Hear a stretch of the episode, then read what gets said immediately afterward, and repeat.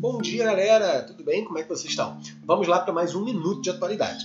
Ontem, no dia 5 do 8, o Copom, órgão responsável do Banco Central por estabelecer as métricas e as metas da taxa de juros básica, a taxa Selic, reduziu mais uma vez essa taxa. Estava em 2,25, já era uma média histórica, e acabou de cair para 2% ao ano. Isso quer dizer que os seus rendimentos de renda fixa começam a ficar menos rentáveis e que as pessoas começam a se arriscar mais, geralmente investindo na bolsa de valores, o que é um grande incremento aí para as empresas de capital aberto, aquelas que estão na bolsa de valores, pois elas elas começam a receber mais investimentos, com isso elas conseguem financiar o seu próprio crescimento, se desenvolver melhor no país, comprar, conseguir crédito ficou mais barato também, pois as taxas de juros estão baixas, isso tudo é um estímulo à economia. Mas vamos lembrar, não é somente isso que faz o país decolar.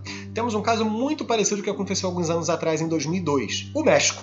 Naquela época era muito parecido com o Brasil de hoje. O país diminuía sua dívida externa, reduziu a inflação para 130% ao ano, para 4%, e a taxa de juros, que estava para mais de 25% em 97, caiu para 3%.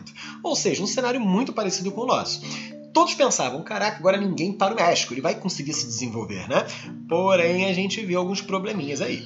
Né? Um dos problemas do México era um, um país muito confuso e atrapalhado, não tinha consenso sobre as prioridades de gastos, né? e a gente via ali diversos grupos de interesse. Isso se reflete em um Congresso altamente dividido, coisa que a gente tem no Brasil também. Né? E isso dificulta muito a aprovação de algumas medidas, como por exemplo a reforma tributária, que tem o objetivo aí de desembaralhar as cobranças de impostos que nós temos no Brasil, que são diversas.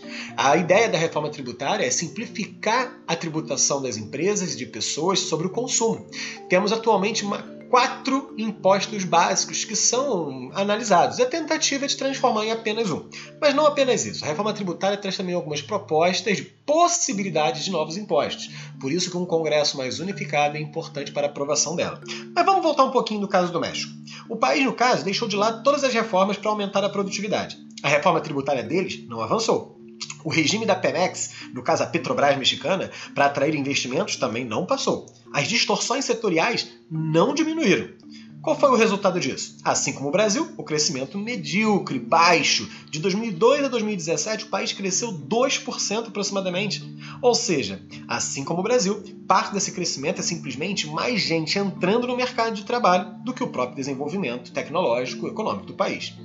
Desde 1980, assim como o Brasil, a produtividade do México não aumenta. Hoje é a mesma de quatro décadas atrás. E se em 1980 um mexicano tinha 45% da renda mexicana, em 2019 esse valor caiu para 35%, ou seja, o seu dinheiro perdeu para a inflação.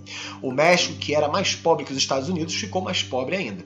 Então, galera, o que a gente tem de reflexão sobre isso aqui hoje? A diminuição da taxa Selic indica sim um estímulo à economia, um estímulo ao comércio, um, um estímulo à obtenção de crédito. Porém, somente ela não vai funcionar para ajudar o país a crescer e se desenvolver economicamente.